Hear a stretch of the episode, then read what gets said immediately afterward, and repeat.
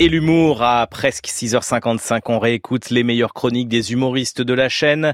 Ce matin, Marina Rollman, elle a des conseils de lecture pour l'été. Ah bonjour les amis, quelle joie d'être de retour dans ce nouveau studio. Euh, bravo aux architectes, c'est vraiment très rouge.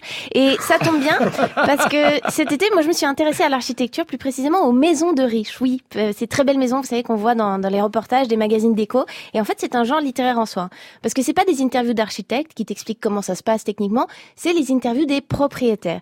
Et évidemment, les propriétaires, quand tu leur poses la question, ils peuvent pas dire la vérité, tu vois, parce que s'ils disaient la vérité en interview, ce serait comment on a fait pour la maison. Bon, j'ai vraiment plein de thunes en fait, et c'est faible en termes de storytelling, c'est un peu court. Donc évidemment, ils tartinent le truc et ça devient des espèces d'épopées, ces visites de maison où des gens qui savent pas, ne serait-ce qu'épeler le mot truelle, sont persuadés d'être à l'origine de leur château. Et alors j'ai beaucoup aimé ça, c'est pourquoi j'ai fait une typologie de mes reportages préférés qui reviennent souvent dans ces magazines. Alors premier type de reportage, la maison qui est tellement nous. Alors ça, c'est une photo, t'es dans la cuisine, bon, cuisine normale, 12 mètres sous plafond, mur en oursin, casserole en acre. Euh, et la légende de la photo, c'est un truc genre, euh, pour la cuisine, on voulait quelque chose qui nous ressemble.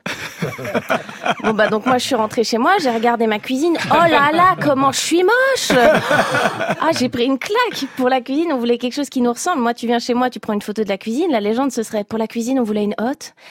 Mais on voulait aussi une agence qui accepte notre dossier, donc on ouvre la fenêtre. Non, mais je sais pas si c'est le fait d'être très riche aussi, mais il y a des trucs normaux. Tout à coup, les gens dans ces interviews, ils ont l'impression de les inventer. Tu vois, ils te mettent, euh, par exemple, une photo d'une grande pièce avec une table et des chaises, et les proprios, ils disent un truc du genre, euh, c'était capital pour nous d'avoir un espace central où partager un repas avec les enfants. C'est-à-dire, vous pensiez breveter le concept de salle à manger? Qu'est-ce que...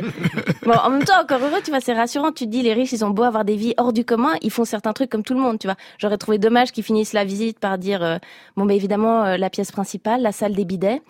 Euh, C'était vraiment important pour nous d'avoir un endroit où se retrouver en famille. Euh, deuxième type de reportage que j'aime beaucoup, c'est la maison. On n'aurait pas pu faire autrement. C'est ça ou rien, c'était un peu une évidence. Alors ça, c'est une photo. T'as as la propriétaire dans un pull en platine euh, qui regarde le soleil se coucher sur le Pacifique depuis la salle de botox de sa villa moderniste en Californie. Elle tient une tasse comme ça à deux mains parce que c'est lourd, une tasse en marbre. Et la légende, c'est on ne se voyait pas élever les enfants ailleurs. mais moi non plus. Si c'est une question de vision, mais je te suis à 2000%, Monique, enfin. Et dans l'autre sens, je vais te dire, j'ai l'intuition que même les gens qui ont choisi d'avoir une chambre à coucher qui donne sur un échangeur autoroutier, tu leur prêtes les clés un week-end, ils sont pas contre. Hein. Je pense qu'ils viennent passer un petit moment chez toi. On se voyait pas élever les enfants ailleurs. Mais vous croyez que ça marche pour d'autres choses? Vous croyez que tout dans sa vie est comme ça?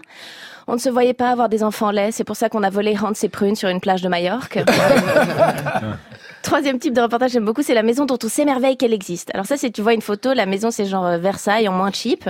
Euh, la baraque, elle est sur une falaise qui surplombe la mer, comme ça dans le parc il y a des pans, des grizzlies, des dodos. Et la légende, c'est quand on est arrivé, il y avait juste un puits. Et quand ils font le récit, c'est toujours la nana qui raconte sa vision. Tu sais, elle est en photo, posée sur un canapé en fossile dans la salle de water polo. Et elle dit un truc genre, il y avait rien, mais j'ai vu le terrain et j'ai, j'ai senti. J'en ai parlé à mon mari, il m'a dit tu es folle, je lui ai dit fais-moi confiance et aujourd'hui c'est lui qui ne veut plus partir. Et puis maintenant que les enfants sont grands, c'est vraiment idéal pour organiser des mariages ou le G20. Et toi tu regardes la photo et t'es là, attends, ce que tu essaies de me dire c'est qu'au départ t'avais juste 30 hectares sur la côte amalfitaine, les meilleurs architectes d'Europe et un budget illimité. Ah bah vraiment chapeau Mathilde, un tas l'œil, c'est incroyable, c'était pas gagné d'avance tu vois. Non mais plus sérieusement c'était intéressant de lire ces trucs parce que ça me fait réaliser ce que c'était réellement qu'un foyer. Je crois qu'en fait être à la maison c'est pas c'est pas une question d'endroit. Être à la maison c'est c'est simplement être avec des gens devant lesquels tu sais que sans gêne, sans peur du jugement, tu peux vraiment être raciste. C'est pas les dressings en palissandre ou les piscines à débordement le vrai luxe. C'est de tous ensemble autour d'une table pouvoir chier sur les touristes allemands. C'est ça la maison. Marina Rollman au mois d'août dernier sur France Inter dans la bande originale de Nagui.